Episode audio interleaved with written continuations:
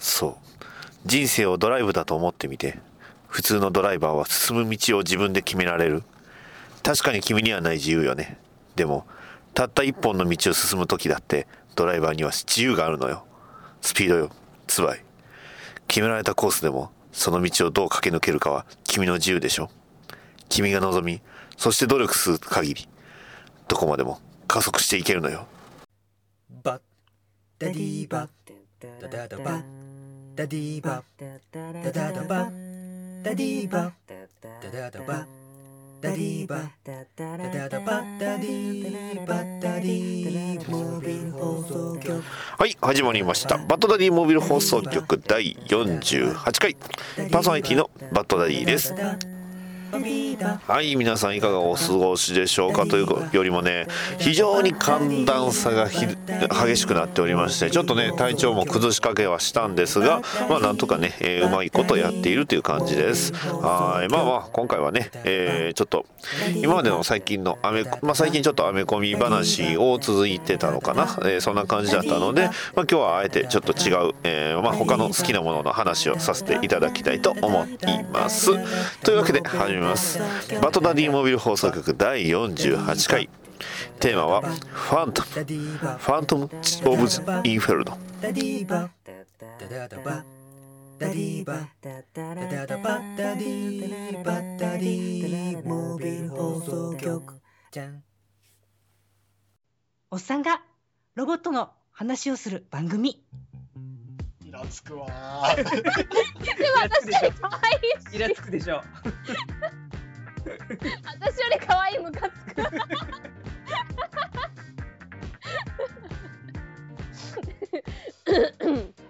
っとアニメ声でいきますか？いや、俺は別にどっちでもいいよ。何の対抗なのこれ。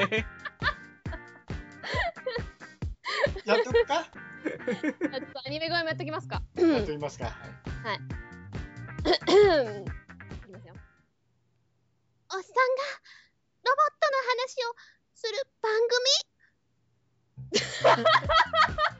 組？これでいきましょう。はい、えー、こういう番組やっております。皆様、おメールお待ちしておりますんで、よろしくお願いします。そのまま使います。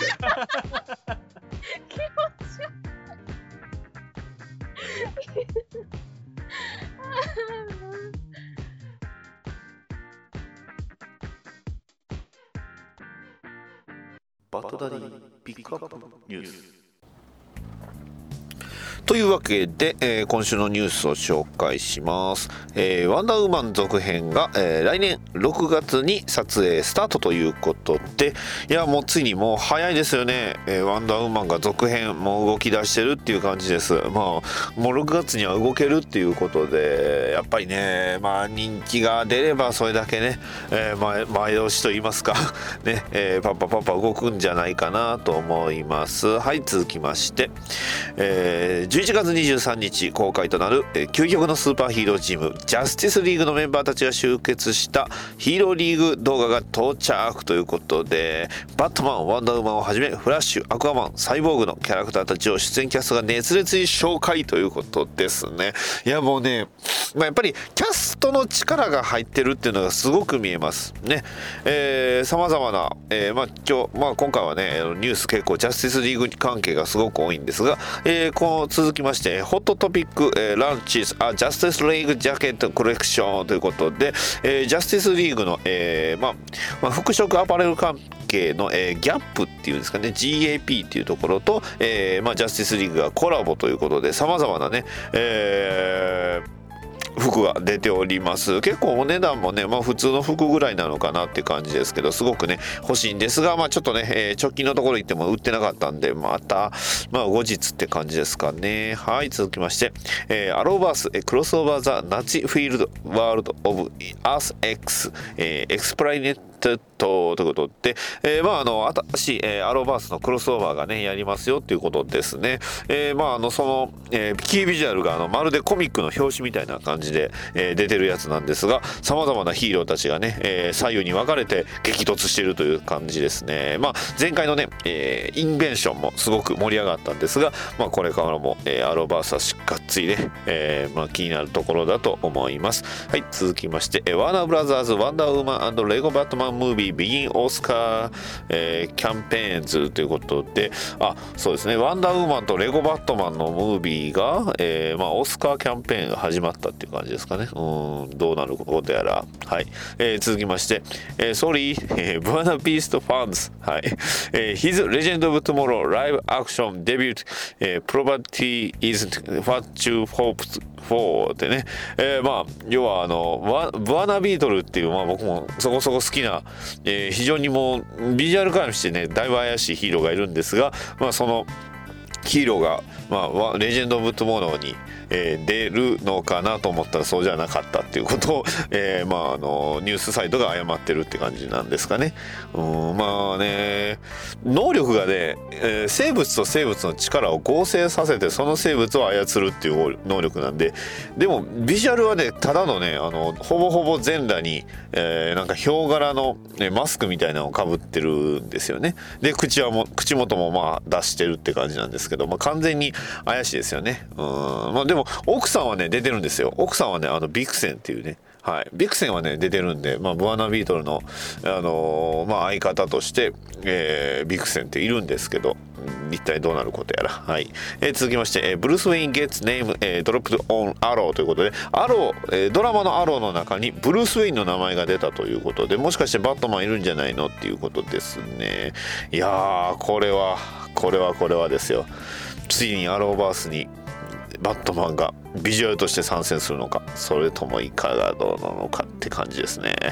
いやー気になりますね。はい、えーどんどんいきますよ。はい、続きまして、えー Big Hero 6 Star、えー Ryan Potter、Has、えー、 Been Cast、As、Garfield Gar Logan、はい、えー、 For Titans ということで、えーどういうことかと言いますと、えービッグヒーロー6であの、ヒロっていう主人公の、えー男の子の声をやった、えーライアン・ポッターっていう、えーまあ、声優さんが、えーまあ、役者として、えードラマの「タイタンズの」えーガーフィールドこと、えーいわゆるビーストボーイの役を、えーやるということでニュースになっております。いやついにこれで、えータイタンズ揃ったんじゃない？どうどうなんですか？ね揃ってはないんですけどどうなんでしょうね。なんかあのサイボーグが出るか出ないかっていうのがありましたけど結局ガーフィールドは出るんですね。なんか、えーわえービーストボーイは出ないみたいな話はしてたみたいですけどねえっ、とまあタイえーロビンと、まあ、ロビンなのかナイトウィングで出るんかわかんないですけど、えーディック・グレイソンと、えースターファイヤーとでレイブンは出るっていうのが、まあ、キャストも明明らかになりましてただレイえロビンスターファイヤーレイブンビーストボーイって出たらもうこれはもうアニメ版準拠でもうねサイボーグ出すしかないと思うんですけどね。さあ一体どうなることなのでしょうか。はい続きまして、えースティールアトムそんなもの聞かない銃なんておもちゃは捨てろ、えーレジェンド・オブ・トモローセカンドシーズン、えー11月17日ブルーレイ &DVD リリース。デジタル好調好評配信中ということで。これスチールってこれあれフラッシュに出てきたあの人ですかねね、フラッシュに出てきたフラッシュ・トンプソンみたいなあの人ですかね。うん まあ、アトムはね、あのブランドン・ラウスさんが演じられてるアトムだとは思うんですが一体どういうことでしょうか？はい、えー続きまして、えー Arrow Trailer、えー Reveals Spoiler in、えー、Their New Identity ということでまあ新たなね新たアローのトレーラーが出ましたよって感じですよね。うん。まあ僕も見たんですが、まあ、ちょっとねあのシーズン 途中からちょっと進んでないのでね、えーその、えー間をちゃんと補完してから見ようと思っております。はい、えー続きまして、えージャスティスリーグの全米公開11月17日控えまして、えーその上映時間等の相当再、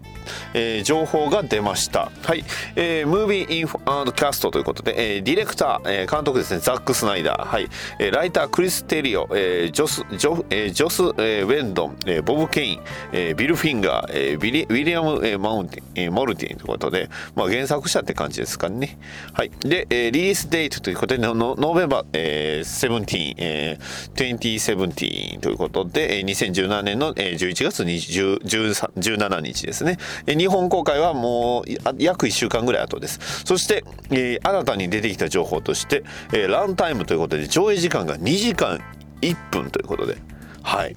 ね。えーなんと DC エクステンデッドユニバースでは最も短い映画となります。さあスーサイドスクワッドより短いですよ。さあこの2時間で一体何を詰め込むのか。えどうなんの？いやまあ正直長い映画ってやっぱしんどいはしんどいとは思うんですよ。ただその2時間でね情報量って言ってしまえばそれぞれのヒーローのピックアップ。あとね、えーちもちろんヴィランの活躍。ステッペンウルフですかね。であと例のあのキャラクターの復活だとは思うんですが。いやもうそれだけで終わっちゃうんじゃないのって さあこれはアルティメット待ち案件になりそうな雰囲気はしてますが一体どうなることなのでしょうかという感じで、えーニュースを、えー終わらせたさせていただきます。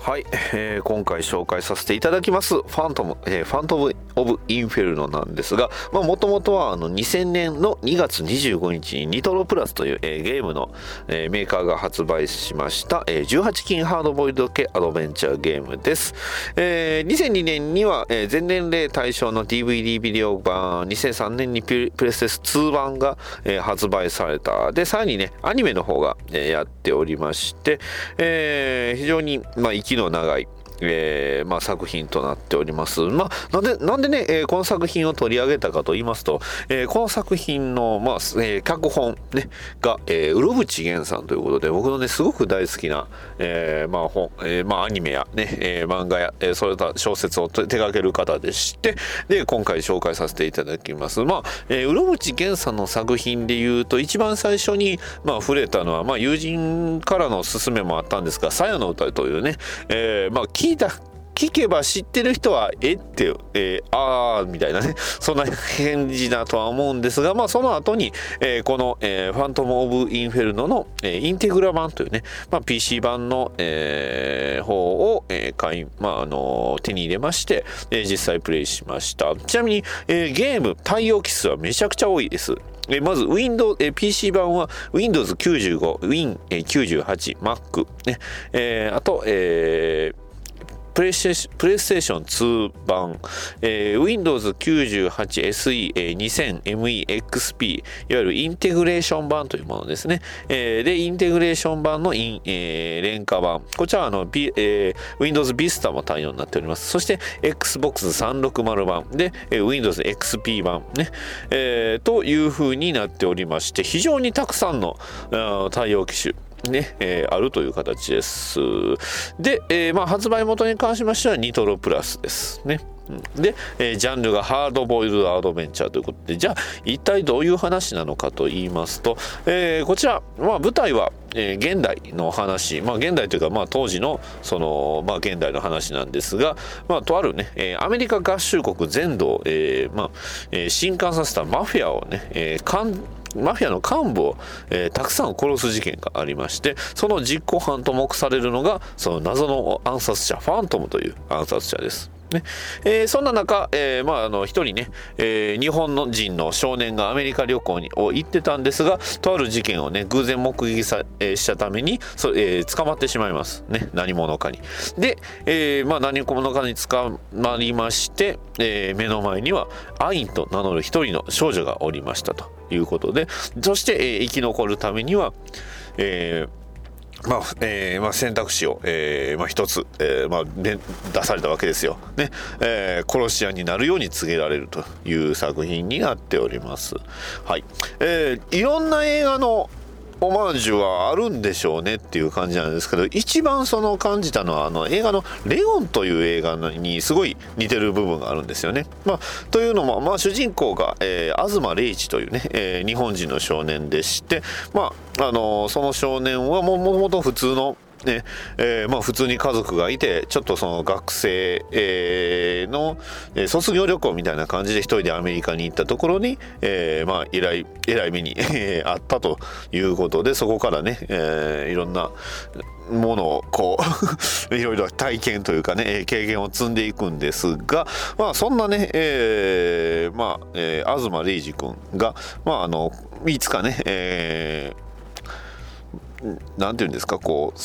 全然、えーまあ、スラム街に住んでる女の子を、まあ、育てて、えー自分がの、あのまあ、最終的には暗殺者自分の、えー後継者になってしまうっていうような展開もあるんですが、まあ、それよりもやっぱりこの作品のすごく、えー魅力っていうのは言ってしまえば18禁ゲームと言いながら、まあ、18禁要素って要はあの殺人部分であったりだとかその銃を使ったりする部分であって、まあ、皆さんがね想像される18禁要素というのは、まあ、かなりその時代としてはかなりかけ離れてます。はい、で、えーまあ、キャラクターデザイン自体は、まあ、なんていうんですか、あの、当時ね、すごく流行っていたと言いますか、えー非常に、まあ、ヒロインが、あの、なんていうんですか、あのね、新世紀なエヴァンなゲリオンのあのキャラにすごく似てるということですね。はい。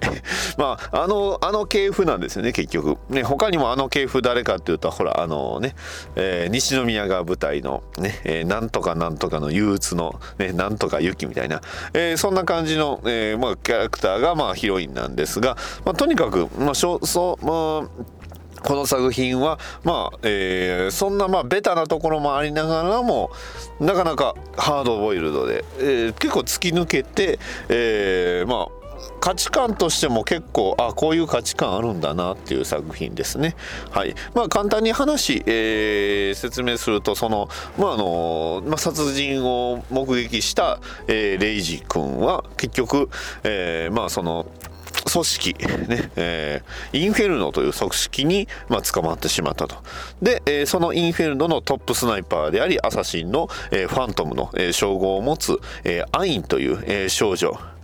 に、えーまあ、あの育てられ、ね。えーまあ、サイスマスターっていうちょっとね変な、えーおっさんがいるんですけどそんなおっさんのその指示のもと、えーアイン君が、えーまあ、暗殺者として、えー訓練をすると。結構いろんな訓練ありました。あのーなんか木の上に、えー木のね、えー上に、えー登ったり、えー車の運転を練習したりあとは、まあ、アメリカの英語も学びながらその銃を撃ったりとかね、えーそういうさまざまなね、えー訓練を受けてで、えーまあこれこのね、えー、ツバイ君、まあ、ツバあのツバイという名前をもらうんですよね、えーまあアインなんでツバイ、まあ、ドイツ語そのままですよね。はい。ね、えーでこの、えー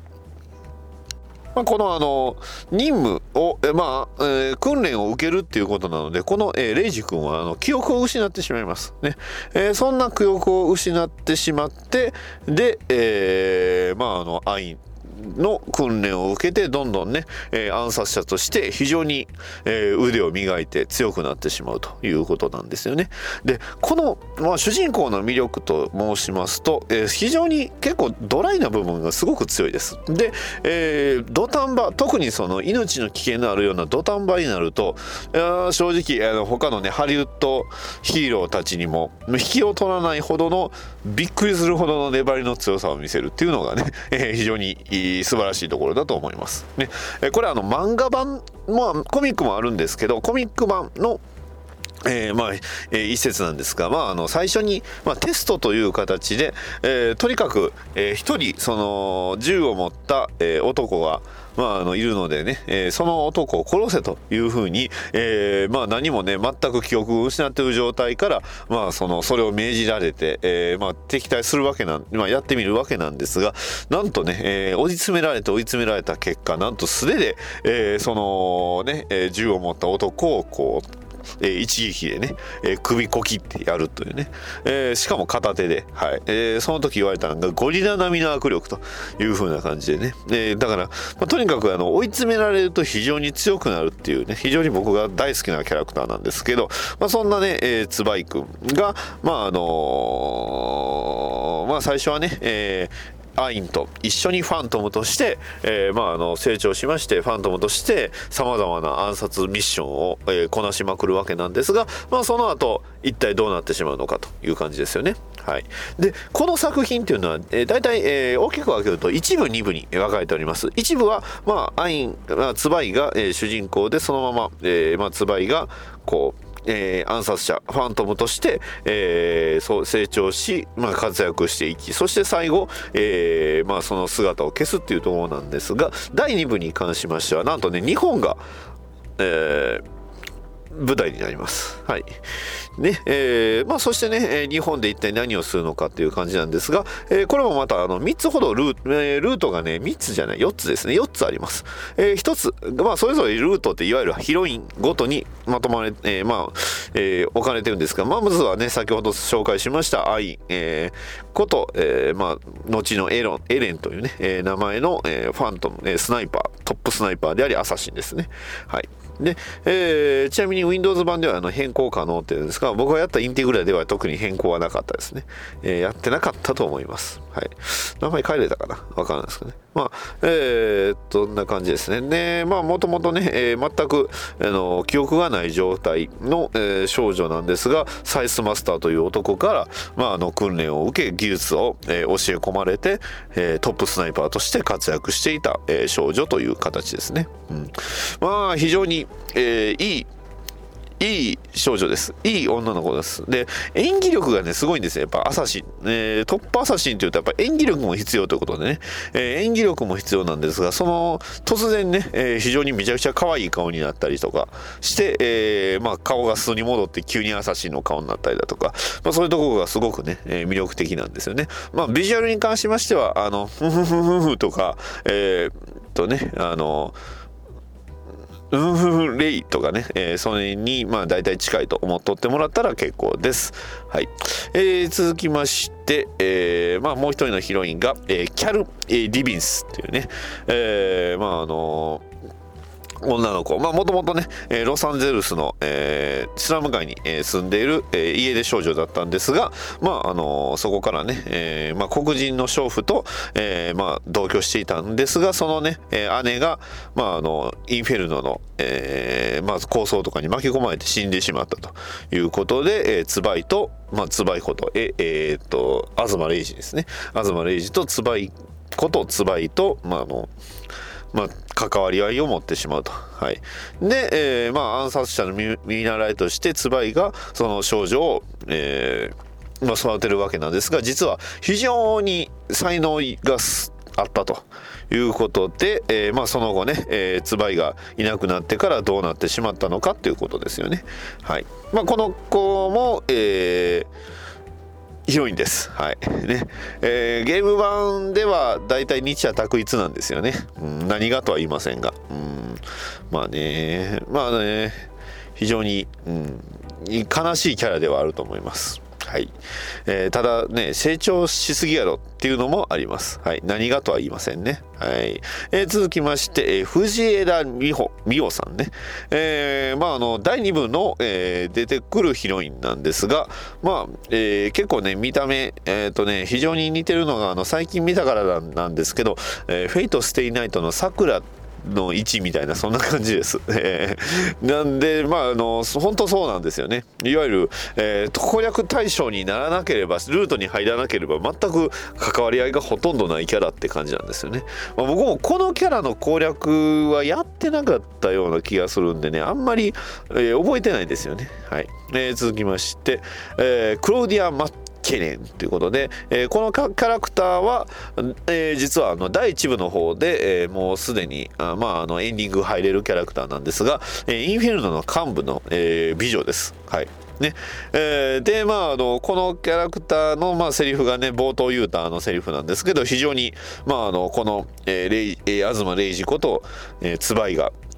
ね、奮い立つところの、まあ、シーンでいい僕がすごく好きなシーン、えーセリフなんですが、まあ、そんな、えーキャラクターで結構ね、えーやること自体は結構えげつない女キャラクターだと思います。ね。えーまあそんな感じですね。はい。まあそんな、えーキャラクターたちが、まあ、ヒロインなんですが、まあ、他にもね、えーサイスマスターっていう、まあ、いわゆる変態マスターとか言われるね、えー変なおっさんやら、えーリジー・ガーランドさんっていうね、えーこのキャラクターは女の人なんですがもう完全にゴリラみたいなね、えー非常に強い、えーアニメ版と、えーあのーゲーム版とでは全くキャラクターデザインが変わってしまうキャラクターなんですね。まあ他にもね、インフェルノの幹部が、えーいろいろいたり、えーまあヤクザの、えーキャラクターがいたりだとか、まああとはいろんなね、えーたくさんその学校時代ね、えー日本、日本版の、えー学校時代とかいうところがいっぱいありますね。はい。まあそんな感じの作品でして、えーまあいろんなね、えー映画のオマージュがたくさん繰り広げられておりまして、ニキータや、えーまあ先ほど言いましたレオン、えータクシードライバー、夕日のガンマンとね、まあとにかくあのガンアクションとナイフアクションっていうのをすごく、えーまあ文章としても大切にした作品となっております。はい。えーまあそんな感じでね、えーちなみにちょっと無夫婦なシーンは確かにあるんですけど、特にまあ言ってしまえばハリウッド映画の,、えーのちょっとねああんな感じのお色気シーンとか正直そのレベルですね 描写もそんなな感じですよね、うん、だからそんなに、えーまあ、やることにこう不安まああのあれはないんですがまあぶっちゃけ前年齢版の方がやりやすいし、えーまあ、今でもね、えー買おうと思ったら買いやすいんじゃないかなと思いますので、まあ、そちらの方もしね、えー気になった方はお求めと言いたいんですが実は、えーこの作品、えーまあ非常にね、えー宣伝方法が変わっておりましてこれ僕が一番最初にこの「ファントム」を見たのは昔今もあるのかなあの「コンバット」っていう、えー雑誌が、まあ、あのエアガンとか、まあねえー軍軍事関係といいますかなんかそういうミリタリー関係の雑誌の中に、えーまあありましてでまあその時はねアインコまあアインが、まあ、正面に立って、まあ、他銃に囲まれてるっていう感じだったんですけどそれですごくあの印象に残ってたんですよね。で、えーまああの「さやの歌」によって、えー、うろぶち源に毒されてしまった私はまああのねその一番最初の源流のファントムっていうのがあるっていうのを知ってで、えー見たらああの時の ここで再開ですよね。はい。えーで、やった、まあ、それでね、気になって、まあ、あの、手に入れたというような感じですよね。うん。非常に、まあ、それぞれ、えーまあ、この、えーの作品の影響っていうのは、またいろんなね、ところにもあると思うんですが、はい。で、ここでは、えーで、まあ、2つ、えー紹介させていただきます。えーまず、2つじゃないな、えーまあ、いくつかここからのね、その、えー派生作品、まあ、いわゆる、えーメディアメディアミックス作品ですので、まあ、メディア展開の作品をいろいろ紹介していきたいんですがまず、えー正直言います。一番おすすめなのが、えー小説版です、はい。えー小説版ファントムが、えーこちらがえ2001年に、えー出てた作小説、えー2003年ですね。2003年ごめんなさい2002年に角川スニーカー文庫より発売されました「ファントムアイン」と「ファントムツバイ」というものがありまして、まあ、これがもう僕の中ではもう一番おすすめです。はい。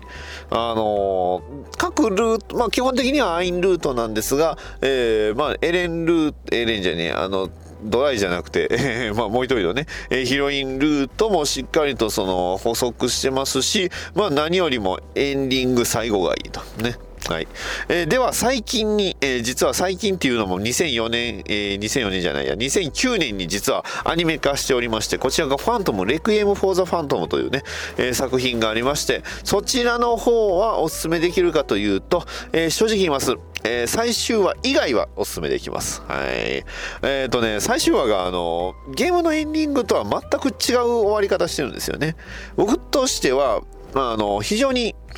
不不満がすごくたくさんあると言いますか、まあ、文句をすごく言いたいものなんですよね。うん、そこがね、やっぱり非常に残念、もう正直言います、もう残念やとしか言いようがないです。ね。ねそこがね、まあ、非常にもったいないなって、それまではね、非常に良かったです。他の、えー話数に関しましては。まあ、えーいくつか面白くない話、まあ、面白くないっていうとはっきり言い過ぎなんですけど、あの、なんかね、えー面白くない話というか、まあ、これ、あれってこれれファントムかなっていうような話がいくつかあるんですが、まあ、基本的には、えー概要は面白い話ですので、えーいいんですが、まあ、ただねオープニングが当時あんまりえ人気がなかったの子があったりだとかいろいろあるんですがまあえーあとね、コミックアライズもしております。えーコミックアライブっていうところでね、えーやっておりますので、まあ、そちらの方もしっかりと、どっちかっていうと、えー小説版にすごい近い感じだったので、まあ、コミック版も割とおすすめはできると思います。まあだからね、アニメがね、もったいないんですよね。うんえまあ、あの、うんなんいくつか面白い話はあるんですがいくつかあれっていう話があるのでね。はい。まあえっ、とねおす、まあ、全26話で、えーおすすめは25話ですね。はい。25話はとにかく良かったです。うん。まあそんな感じですかね。まあだからちょっとねあのーすごくいい部分と良くない部分っていうのがはっきりと、えー見えてしまってるっていうのが悲しいかなっていうのとまあえーまあエンディングに関しましてはどちらかというと実はこの作品 XBOX360 版がまああのアニメのキャストとアニメのデザインで、えーゲームになっておりましてそちらのゲームの360版でまあある意味真のエンディングが見れるよっていうような感じなんですよね。そんなんありかよって思うんですがまあもったいないかなっていうのはあるんですよね。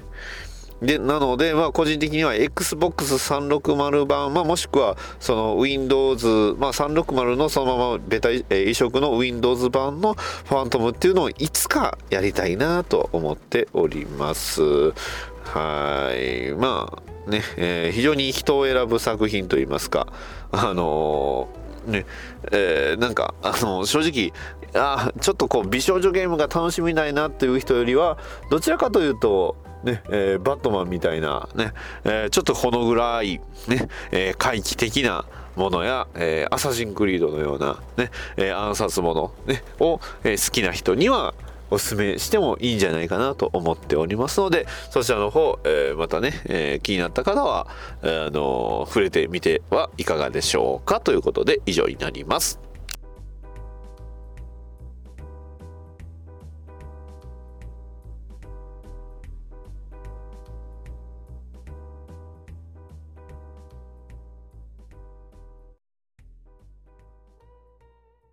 お便りのコーナー。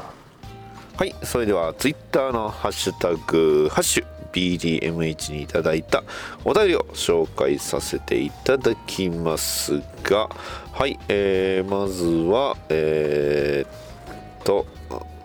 えー、っと、はい、えー、青虫さんからいただきました。ありがとうございます。遅くなりましたが、娘さん、おめでとうございます。ありがとうございます。同人誌執筆までできるアルフレッド、強すぎるといただきました。そうなんですよね。はい、アルフレッドはね、同人誌をね、執筆しちゃうんですよね。あれはどうなのかな。まあね、だ一体だ何のために書いたのかがちょっと未だに謎なんですよね。はい、まあそんなね、えーあの作品 ブレイブボールドをね、えーまたあのいろんな作品、えーありますしすごくおすすめのアニメですのでそちらの方もまたね、えー見ていただければと思います。今回はね、えーお便り以上になります。ありがとうございます。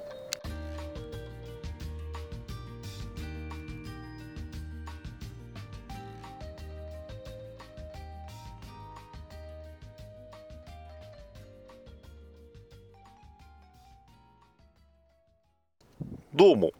ゲロード皆さん。俺は、聖帝サウザー。光る、こびる、帰り見ぬ、浅沼劇場という番組が始まったということで、今回、宣伝させていただく。許さねえ。何者だ？てめえ。てめえの血は何色だ？おお。どうした？一体何を起こっている？番組名が違うと言っている。本当の番組名は止めない。手いない浅沼劇場だ。そんなことは知らん。一体貴様は何者だ。俺か。俺はただの浅沼劇場のファンだ。よディープスロートと呼んでもらおうか。うん。だがアッセンブル EX10 には行ってもらうぞ。へ冗談だよ。おおな、何者だ。うタターバンのガキか。お前たちはその番組名を怪我した。何者だ。俺の名前はオリじゃなくてグリーンアロー。お前たちは番組名を怪我した。本当の番組名は逃げない浅沼劇場だ。覚えておけ。シュシュシュシュ去っていったか。うーに逃げない浅沼劇場をよろしく。バッドダディモビル放送局は逃げない浅沼劇場を応援しております。ゲットウェイコントのコーナー。ヒーローは気楽な影をと来たもんだったね。いや、どうだい、どうもどうも。ブルービートルです。今日はね、僕はね、あの、本当のね、ブルービートルの方は、あの3代目に譲っちゃったから。まあね、えーこうやって気楽に、えー左うちわでね、えーやってるわけなんだけど、まあせっかくだからね、えー僕もね、こうやって、パトロールをやるんだけどさあ一体今日はねどんなヴィランやヒーローたちに出会えるかなと。とあーなんか誰かいる。ちょいちょいちょいちょいちょいちょいちょい。まあそこのそこの赤い服を着たおじさん。その右手に誰を掴んでるんだい？いやね僕はね無所からねやっと出てきたんだけどねこうやって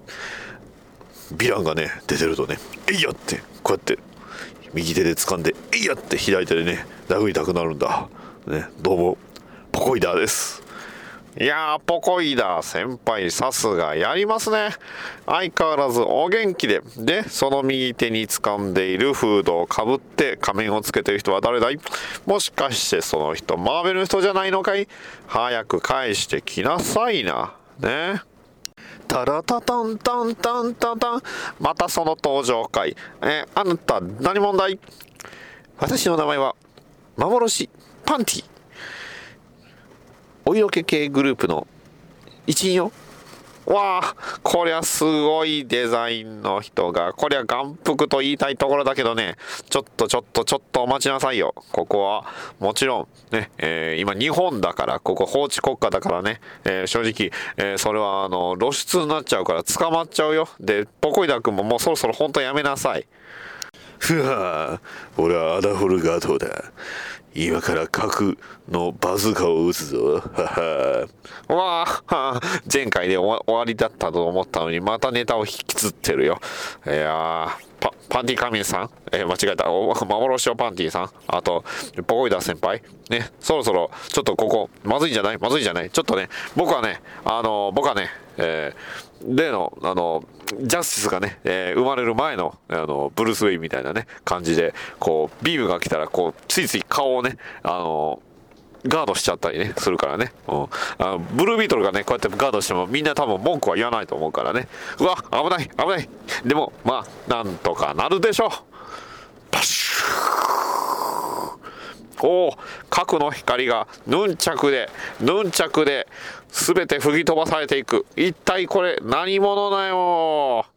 いやいや、あの、喋らなくていいです。で、ビジュアルあんまり言いたくないです。ね。えーここで現れた3人目のヒーローね。えーまあ僕除いてですけど、え3人目のヒーローは、えマスクをつけている女性、まあね、え体型見る限り完全に女性ですね。はい。えマスクをつけて、えブーツをかぶって、え手袋をつけて、マフラーをつけているんですが、えこちら、それ以外は全くつけておりませんので、もう完全にわいせつ物陳列罪ですね。はい。えーヌンチャクをつけて助けてはくれてるんですが、はい。えー非常に複雑な感じですね。えー最悪な、えートリニティだと思います。はい。えー早く、誰か、あブースター、ブースター助けて、ゴールド、ゴールドお願いだから助けて、はい。ね、えーゴールド君、ゴールド君、えー山本君、ゴールド君、はい。えーもう僕もう帰るからね。はい。そんじゃ、スタコラ、さっさだこらこうして街の平和は守られた。行け、ボコイダー。駆け抜けろ。幻パンティちゃん。そして、そして最後に、ありがとう。結構仮面。このイラストを送ってくれたダーさんには、感謝の言葉しかない。激臭。はいエンディングのお時間ですバッドダディモビル放送局第48回いかがだったでしょうか？まあちょっとね、えー最近、えーもうアメコミのね話ばっかりしておりましたので、まあ、たまにはちょっと、えー変わった作品といいますかね、えーゲームの方も話していきたいなと思いまして、まあ、ゲームと言いますとね僕は最近だとあのね、えーまあいろんな、えーポッドキャスターさんもねいろいろやっているいわゆるあのドラクエにハマっておりまして、まあ、ドラクエ10にね、えースイッチ版出たのでやっているんですが、まあ、非常に、まあ、時間泥棒というか、まあ、ついついやっちゃうなと思うんですけどやっぱりオンラインゲームはこうどなたとね人と一緒に遊ぶのがすごい楽しいなと思うんでね、まあえー人と遊ぶためのツールというかね、えー一つの手段として使っております、まあ、ゲームとしてはね、えーいろんなゲームまあ、ドラゴンクエストのような RPG であったり今回紹介したあのいわゆる、えーアドベンチャーゲーム、ね、ノベルゲームも、えー非常に楽しみ楽しいですし、